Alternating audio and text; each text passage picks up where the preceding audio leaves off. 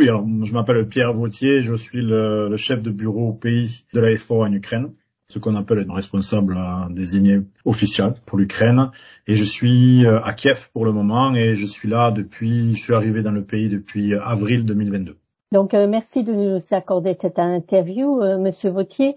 Donc, euh, depuis le début de la guerre de grande envergure, euh, bien sûr, la FAO est sur le terrain. Elle était déjà sur le terrain avant que la guerre euh, vraiment commence. Donc, pour l'équipe terrain de la FAO sur place, qu'est-ce qui a changé justement depuis un an? Et quelles sont justement vos conditions de travail? Tout d'abord, euh, on avait des collègues, on avait des bureaux avant la guerre, hein, le démarrage de, la guerre qui a débuté en 2022 de cette phase. On avait euh, des bureaux euh, de la FAO qui étaient sur le pays, en particulier à Mariupol et Kramatorsk. Évidemment, avec le début de l'intensification de cette guerre-là, on a eu une situation qui a exigé à ce que les équipes soient évacuées de ces deux bureaux, évidemment des, des environs, pour être relocalisées. De même, pour Kiev, l'équipe a dû partir. Seul le bureau de Lviv, euh, à ce moment-là, fonctionnait, mais de manière assez intermittente. Et donc, tous les collègues n'ont pas quitté le pays. Les collègues sont restés là. Ils sont restés dans l'ouest de l'Ukraine et ils se sont aussi regroupés proche de la frontière avec, euh, la Hongrie pour pouvoir euh, continuer à travailler. En même temps, la FAO a déclaré ce qu'on appelle la L3, c'est-à-dire des opérations spéciales qui permettent de pouvoir augmenter les ressources et le personnel. Et donc moi j'ai fait partie donc justement de cet élément pour pouvoir réorganiser et euh, augmenter les capacités de réponse de l'AFO dans le pays. Et ça, ça a commencé dès mars avec une première vague de collègues qui ont été déployés depuis Rome pour pouvoir renforcer les équipes, réorganiser et bien sûr réorganiser aussi complètement le programme puisque l'AFO avait de très beaux programmes de développement avant février 2022 euh, qui visaient en particulier euh, renforcer les filières agricoles en Ukraine, notamment les filières courtes et aussi faire des activités en appui humanitaire aux populations qui étaient à l'époque dans la zone donc de Mariupol et autour de la zone de Mariupol et de Kramatorsk où ils travaillaient euh, donc dans, ces zones-là où il y avait des euh, hostilités. Donc depuis, la FAO s'est organisée. Donc le problème, c'est que les, collègues évidemment ont été euh, tous IDPs, donc déplacés internes.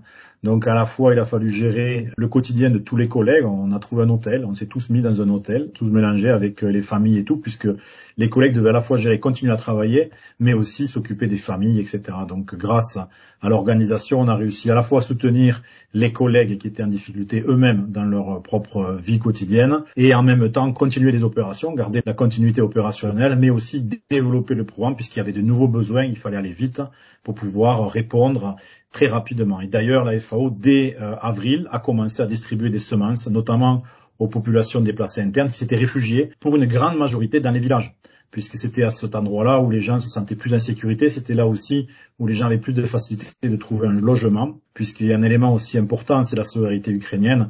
Les Ukrainiens ont offert des maisons, des logements dans différents endroits, donc la solidarité fonctionnant en plein.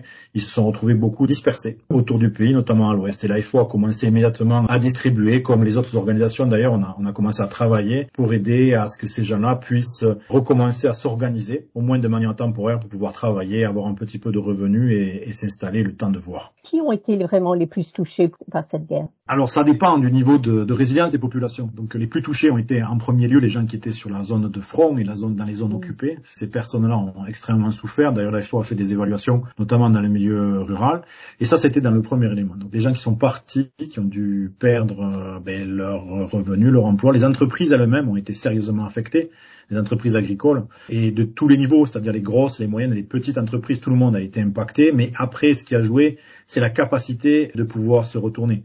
Donc pour les plus grosses entreprises qui sont d'échelle nationale et voire mondiale pour certaines, elles avaient la trésorerie et les capacités de se réorganiser à moyen terme, mais les plus petits agriculteurs notamment, qui sont pour moi les nouveaux vulnérables dans le pays, ce sont les petits entrepreneurs, les gens qui sont des agriculteurs familiaux, mais aussi les tout petits agriculteurs, ce qu'on appelle les, familles rurales, qui vivent, euh, souvent ce sont des personnes âgées, mais aussi des, des, familles assez vulnérables qui vivent un petit peu d'agriculture, un petit peu de fruits, de, il faut un peu de fruits, il faut un peu de production de porc, d'élevage de porc, d'élevage de poulet, mais aussi un petit peu d'agriculture. Ces gens-là qui ont une vie rurale, ils ont été aussi sérieusement affectés. Alors qu'on pensait que ces gens-là auraient été plus ou moins protégés par cette situation-là, puisqu'ils avaient des activités agricoles qui étaient assez autonomes. Mais en fait, ils sont très dépendants du secteur économique et du marché, puisqu'ils achètent les produits euh, de production, mais aussi ils revendent sur le marché. Donc, puisque tout le système avait été perturbé, voire désorganisé durablement, l'impact qui a été en premier lieu qui a touché euh, les zones rurales et les zones urbaines, a eu un effet beaucoup plus fort quelques mois après le début des hostilités. Cela a été fait beaucoup plus au niveau rural. D'ailleurs, la FAO a fait une évaluation en octobre auprès de 5500 ménages ruraux pour essayer de comprendre ce qui s'était passé en zone rurale. Parce qu'on a beaucoup parlé donc des populations qui s'étaient réfugiées dans les villes ou qui s'étaient déplacées à l'extérieur. Et c'est vrai qu'elles étaient très vulnérables, mais elles ont été relativement bien assistées, euh, si je puis dire, par l'aide internationale. Par contre, en zone rurale, les gens ne demandent pas l'aide euh, automatiquement. Si vous connaissez un peu les gens dans les villages, on ne va pas demander comme ça l'assistance euh, au pouvoir public immédiatement. Par contre, euh, la solidarité joue bien dans les villages, mais au bout d'un moment, la situation devient extrêmement compliquée. C'est comme ça que l'AFO s'est aperçu que ces ménages ruraux qui sont d'habitude, en période de guerre ou en période de crise, un peu plus autonomes et avoir un peu plus de réserve, ont été beaucoup plus affectés que ce qu'on pensait. C'est d'ailleurs l'élément qui est d'ailleurs été justifié par d'autres études euh, de certaines ONG qui viennent d'en faire un peu plus récemment et qui confirment nos résultats, montrent qu'en fait les nouveaux venus vulnérables maintenant ne sont pas uniquement euh, les gens qui ont dû fuir les villes, mais aussi ces agriculteurs, ces tout petits agriculteurs, ces agriculteurs professionnels, mais qui n'ont pas de réserve de trésorerie, qui sont maintenant durablement affectés, qui perdent leur emploi, qui perdent de l'argent, et pour les tout petits, les ménages ruraux, ils sont dans une situation de crise. Et euh, ils sont dépendants, c'est-à-dire des agriculteurs qui produisent de la nourriture, qui sont l'une des branches les plus importantes pour euh, la consommation agricole, ceux qui produisent euh, les fruits, les légumes, la plupart du temps, pour la consommation nationale. Ces gens-là se retrouvent à devoir ou à être bénéficiaires d'une aide humanitaire alors qu'ils devraient être les plus résilients. Notre objectif, c'est que fin 2023, quoi qu'il arrive, ces gens-là qui ont les capacités, les moyens de pouvoir retourner rapidement euh, vers une autonomie, le fassent pour que, puisqu'on sait que l'assistance humanitaire ne va pas durer éternellement, et en plus c'est un peu pernicieux au bout d'un moment de donner de l'argent, de l'argent, de l'argent, l'idée pour nous, c'est dès cette année, en 2023, d'être capable de sortir de l'aide humanitaire un demi-million de ménages, c'est notre objectif, 500 euh, 000 ménages, ça correspond à peu près à un million de personnes, en zone rurale pour qu'ils puissent retrouver les moyens eux-mêmes de production, relancer un petit peu l'économie en milieu rural, pour qu'ils ne soient plus dépendants d'une assistance humanitaire ou bientôt d'une assistance de la sécurité sociale ukrainienne. Pourquoi? Parce qu'ils peuvent le faire, parce qu'ils le souhaitent hein, aussi eux-mêmes, ils ne veulent pas être dépendants. Et d'un autre côté aussi, pour l'Ukraine, ça évite de se mettre dans une position de dette ou de dépenses plus accélérées. Donc ce sont des solutions qui sont pour nous absolument humanitaires et cruciales. Ça permet aussi de rediriger l'aide humanitaire vers des populations qui n'auront pas ce ressort d'autonomie comme pour avoir euh, ces populations rurales. Et donc, vous parlez de ces populations pour qu'ils puissent euh, obtenir leur autonomie. Donc, qu'est-ce que vous faites concrètement sur le terrain? Alors, en 2022, on a assisté 30 000 ménages et on a distribué euh, des intrants agricoles. Pour la plupart, ce sont des semences, puisqu'ils avaient besoin de pouvoir cultiver rapidement. Donc, c'est pour des déplacés internes, mais aussi les populations qui les accueillent, qui sont extrêmement vulnérables. Et donc, ce sont des semences agricoles et accompagnées d'argent, de transferts monétaires pour justement aider à ce que la situation soit là. La différence avec euh, ce que font euh, d'habitude nos collègues de la sécurité sociale, ceux qui assistent, comme peut le faire par exemple le PAM ou, UNICEF, et qui est très utile, la différence que nous, nous avons, la spécificité, c'est qu'en fait, c'est orienté vers déjà une autonomisation des ménages. Notre objectif, c'est que quand on a fini notre cycle d'assistance, ces ménages n'ont plus besoin, en urgence, de recevoir encore et encore de l'argent pour pouvoir subvenir à leurs besoins. Ils sont un peu plus autonomes. Ça ne veut pas dire qu'ils sont sortis du problème, mais en tout cas, ils sont beaucoup moins dépendants d'une aide extérieure. Et ça, c'est un petit peu l'objectif qu'on a. Donc, on a commencé ça depuis dès avril en 2022. On a continué tout au long de l'année pour ces petits ménages ruraux. Et cette année, on va se focaliser beaucoup plus sur ce que moi j'appelle les oblasts du front, c'est-à-dire du nord vers le sud, hein, par de Tchernihiv, euh, Sumska, Kharkivska, Kherson, euh, Dnipro, Donetsk, euh, Mykolaiv, et donc toutes ces zones-là où en fait des gens sont directement affectés toujours par la guerre évidemment, et donc euh, essayer d'aider ces gens-là à continuer à devenir autonomes. Donc c'est des semences, ce sont des poulets de temps en temps pour pouvoir essayer d'aider à relancer les choses. J'oublie aussi un élément, on donne aussi de l'aliment en bétail et aussi des moyens euh, en cash transfert pour qu'ils puissent mieux isoler les étables et les foyers pour les animaux, pour qu'ils puissent mieux conserver la chaleur, réduire leur dépendance en énergie et pour pouvoir aussi relancer les productions et pour pouvoir relancer l'économie. Donc ce sont des choses très concrètes, hein, c'est pas du tout des formations. Ces gens-là sont des professionnels dans la production agricole. Et donc, ce qu'ils ont besoin, c'est des intrants immédiatement pour pouvoir relancer l'activité, ce qui a un double effet, puisque ces achats sont des achats qui sont faits dans le pays. Donc, ce sont des entreprises ukrainiennes, pour la grande majorité, qui fournissent donc les intrants. On paye euh, et on renforce l'économie ukrainienne. Et en même temps, on donne ça à des populations qui sont extrêmement vulnérables, dépendantes de l'assistance humanitaire. Donc aussi on réduit ça. Et disons que le, le principe de la FAO, c'est vraiment de redonner les capacités aux populations de s'organiser, à répondre eux-mêmes à la situation d'urgence et de renforcer euh, disons, les dynamiques de collaboration et d'entraide, de, solidarité au niveau des villages. Voilà, donc notre action pour les personnes vulnérables sont vraiment les gens qui sont en besoin humanitaire, c'était vraiment ça, c'était de les aider à, à refaire de l'activité économique, refaire leurs moyens d'existence et d'être capables donc d'être en autonomie. On a fait 30 000 ménages, on a vu que les résultats ont été assez efficaces dans le travail, et ce qu'on veut faire pour 2023, c'est démultiplier cette réponse, puisque l'aide financière, enfin le, cash transfer, donc l'appui monétaire va probablement diminuer parce que c'est très et puis ça débouche une stratégie de sortie.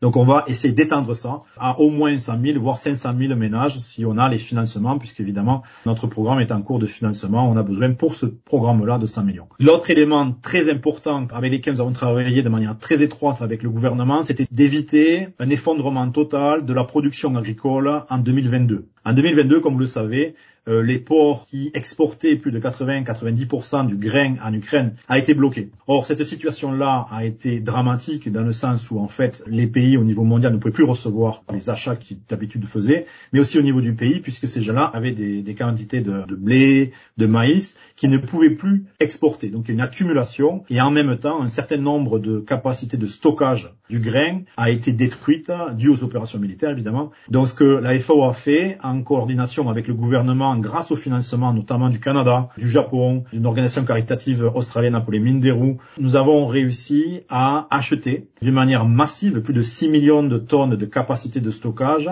Ça s'appelle des, des, des manchons, ce sont des endroits où en fait on stocke le grain au niveau des champs. Ça a permis aux agriculteurs, aux professionnels de pouvoir récolter même s'ils n'avaient pas de possibilité d'exporter à ce moment-là, et de stocker ça au niveau des champs pour éviter que les productions soient perdues. Et d'ailleurs maintenant, c'est le grain qui est en train d'être exporté, continue d'être exporté à travers ce qu'on appelle le Black Sea Initiative, c'est-à-dire les accords tripartites à l'initiative des Nations Unies qui ont été faits entre euh, l'Ukraine, la Fédération russe et la Turquie pour pouvoir continuer à exporter le grain à travers le port d'Odessa. Alors ça a été une, opération massive, hein. ça a été euh, plus de 30 000 manchons, donc c'est assez impressionnant, ce sont des grands manchons où il y a beaucoup de tonnes. On a donc fourni entre 5 et 6 millions de tonnes de capacité de stockage et euh, ça représente pratiquement 10 à 15% de la capacité nationale de stockage. Donc ça fait vraiment une différence. Je dois dire que ce travail a été fait en toute transparence puisqu'on a utilisé un système d'enregistrement direct des agriculteurs, donc ça n'a pas été passé par des intermédiaires, et on l'a fait avec euh, et sous la tutelle du ministère de l'Agriculture, donc qu'on appelle le, Ministry of Agrarian Policy and Food en Ukraine, qui a été totalement collaboratif et très proactif et très pragmatique pour aider cette solution-là. Nous pensons que ça nous a permis de sauver la saison agricole de 2022 et ça a permis aussi de stabiliser la situation au niveau mondial. Ça y a contribué. Cette année, le défi reste ces euh, perspectives très négatives de baisse encore de la production cette année. On, on parle probablement d'une baisse de production par rapport aux objectifs normaux de peut-être entre 30%, peut-être 40%. C'est difficile à voir, ce sont des prévisions. Mais on sait que déjà, c'était inéluctable, il va y avoir une baisse de la production en Ukraine due à la guerre. Ce qu'il faut faire, c'est aider en particulier les agriculteurs qui sont dans les zones de front, qui ont des difficultés. Et pour ça, la FAO a mis en place un programme spécial. Donc qu'est-ce qu'on fait? Euh, on fait trois choses. La première chose, et c'est le plus immédiat et c'est le plus urgent, c'est de distribuer des semences aux agriculteurs, puisque ces agriculteurs-là manquent de main-d'œuvre, manquent de ressources pour acheter les semences, pour acheter les engrais, pour acheter des pesticides. Pour la nous choisissons plutôt de nous concentrer sur les semences, puisque ça nous permet de mieux diriger l'assistant, d'être sûr que c'est de la production euh, de graines dont il va s'agir. Pour le moment, euh, nous avons lancé des achats, mais nous attendons d'avoir plus de financement de la part des bailleurs pour qu'on puisse justement répondre au rendez-vous de la saison agricole qui va venir en quelques mois maintenant, mais aussi euh, pour la saison de l'hiver qui sera plus tard euh, dans l'année pour être capable de maintenir la production ukrainienne, maintenir l'économie ukrainienne et maintenir la sécurité alimentaire en général. Ça, c'est les premières réponses pour les agriculteurs. La deuxième réponse, c'est à propos de l'énergie. L'objectif pour nous, c'est de fournir, et nous avons, sommes déjà en train de le faire, des équipements énergétiques, dont l'Allemagne d'ailleurs est un contributeur important, sur la filière agricole. On va distribuer aux éléments les plus critiques qui ont besoin d'énergie des générateurs. Et nous avons déjà fait ça avec l'appui de l'Allemagne, en distribuant des générateurs de haute capacité, euh, des gros générateurs, pour pouvoir continuer à faire fonctionner les productions, par exemple, de pain, donc euh, les boulangeries.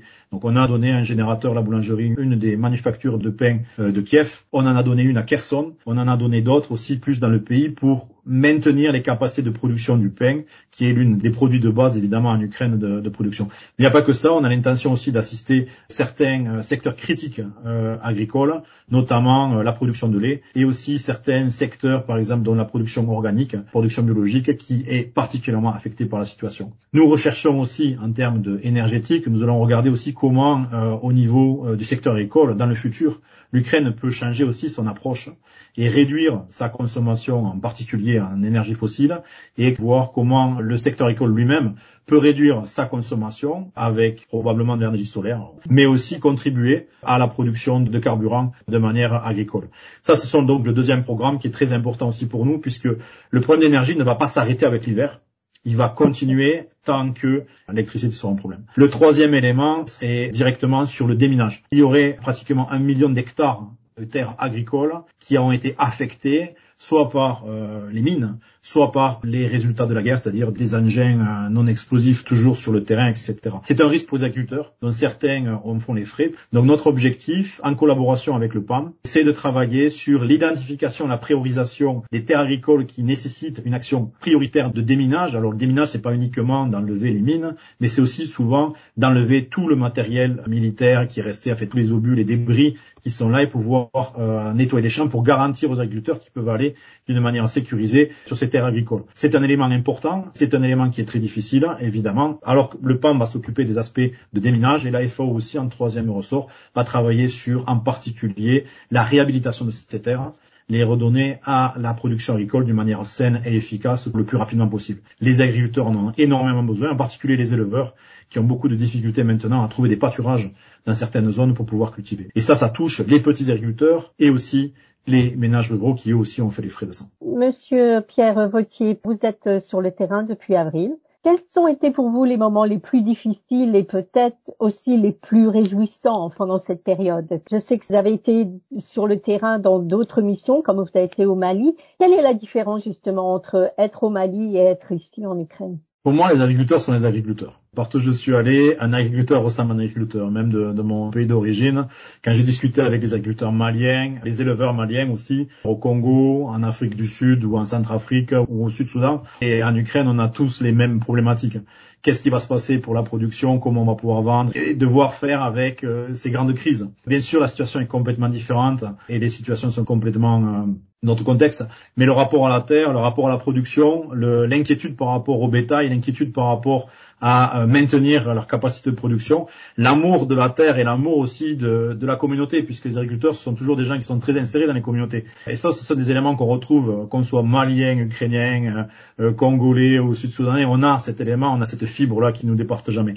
Non, le problème pour moi, c'est malheureux de voir des agriculteurs qui font de l'agriculture et qui travaillent pour la communauté, qui travaillent pour la sécurité alimentaire dans le monde, parce qu'ils sont conscients de ça, qu'ils soient au Mali euh, ou qu'ils soient en Ukraine ou qu'ils soient au Sud-Soudan, ben, se devoir être affectés par des situations donc qu'ils n'ont pas provoquées, qu'ils n'ont pas voulu.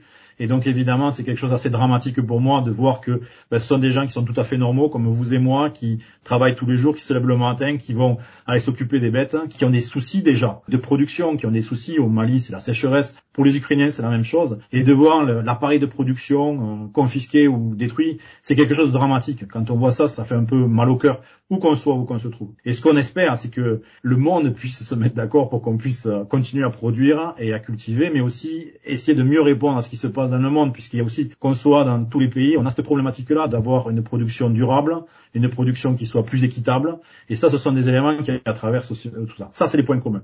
Donc, ce qui se passe particulièrement en Ukraine, c'est que la situation n'était pas prévue du tout. Ils n'étaient pas du tout préparés à ça. Et euh, ça, ça, a été un moment où j'ai eu beaucoup de, de, récits de gens qui ont dû abandonner les bêtes, ou de, et les agriculteurs ne quittent pas leur champ on ne quitte pas sa ferme. Et ça, c'est un élément qui était un peu difficile, puisque ce sont des gens qui restent dans les zones de front et qui restent aussi dans des zones qui sont assez compliquées. évidemment, il faut qu'on les aide, il faut qu'on arrive à ce que ces gens-là puissent rester, puissent continuer à produire, tout en restant en sécurité. Et ça, c'est vraiment un peu les éléments un peu dramatiques. Les choses belles que j'ai vues, c'est la solidarité. Comme je l'ai vu d'ailleurs dans beaucoup d'autres pays, les villages, en milieu rural, la solidarité joue énormément. Les gens s'entraident. Mais ce qu'ils aspirent, c'est de pouvoir recommencer redévelopper et redevenir la chose normale. Et j'ai été impressionné, en particulier en Ukraine, dans les mois que je suis venu, par la solidarité qui existe entre euh, les Ukrainiens et la volonté des Ukrainiens de pouvoir continuer à avoir une vie normale, relancer les activités. Donc ça, c'est un élément qui est assez galvanisant puisque ces gens nous demandent de les aider à euh, se remettre d'aplomb. Et ça, c'est quelque chose qui est assez intéressant. Il y a une motivation qui est là, il y a un intérêt, il y a un sérieux aussi qui est là. Et ça, c'est un élément important. Et je dois dire que je l'ai trouvé aussi dans notre pays. C'est pas une surprise, mais c'est toujours quand on est confronté à des gens qui sont motivés, qui ont des plans, qui ont des objectifs, qui essaient de, de s'en sortir.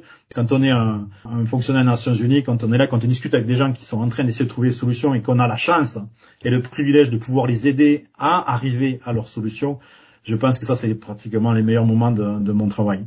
Et euh, comment voyez-vous les, les prochains mois personnellement? Bon, moi ce que j'espère, c'est que la situation va devenir tolérable et on va pouvoir recommencer. Évidemment, je pense que c'est le vœu de tout le monde.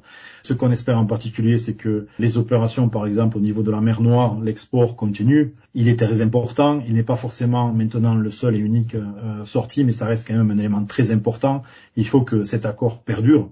L'élément pour la production, comme je l'ai expliqué, euh, on va avoir des problèmes de production en Ukraine dans le futur. Il faut absolument réduire cette décroissance, il faut euh, amoindrir cette décroissance pour pouvoir maintenir la production. C'est important pour l'Ukraine, c'est important pour euh, l'ensemble de la sécurité alimentaire mondiale. Je pense qu'il faut continuer à travailler là-dessus. On n'est pas du tout sorti d'une situation de crise, on est en plein milieu. Nous espérons que la situation ne va pas s'empirer puisque déjà on est dans une situation compliquée. Mais moi, je, je, je pense qu'avec l'assistance des, des, bailleurs de fonds, des populations locales et des objectifs et du sérieux on puisse avoir au niveau du gouvernement ici, on va pouvoir être capable au moins en partie de répondre à ça. Nous espérons qu'on va être capable de répondre et de stabiliser au moins euh, la situation. Et c'est sur lesquels nous, nous voulons travailler et dans le futur commencer à reprendre les objectifs que l'Ukraine avait déjà avant la guerre, en particulier en matière de diversification de la production, une, production plus durable, prenant un peu plus en compte donc euh, les aspects environnementaux qui sont aussi importants pour l'Ukraine. Et donc nous espérons de revenir, continuer à euh, développer et transformer l'agriculture ukrainienne vers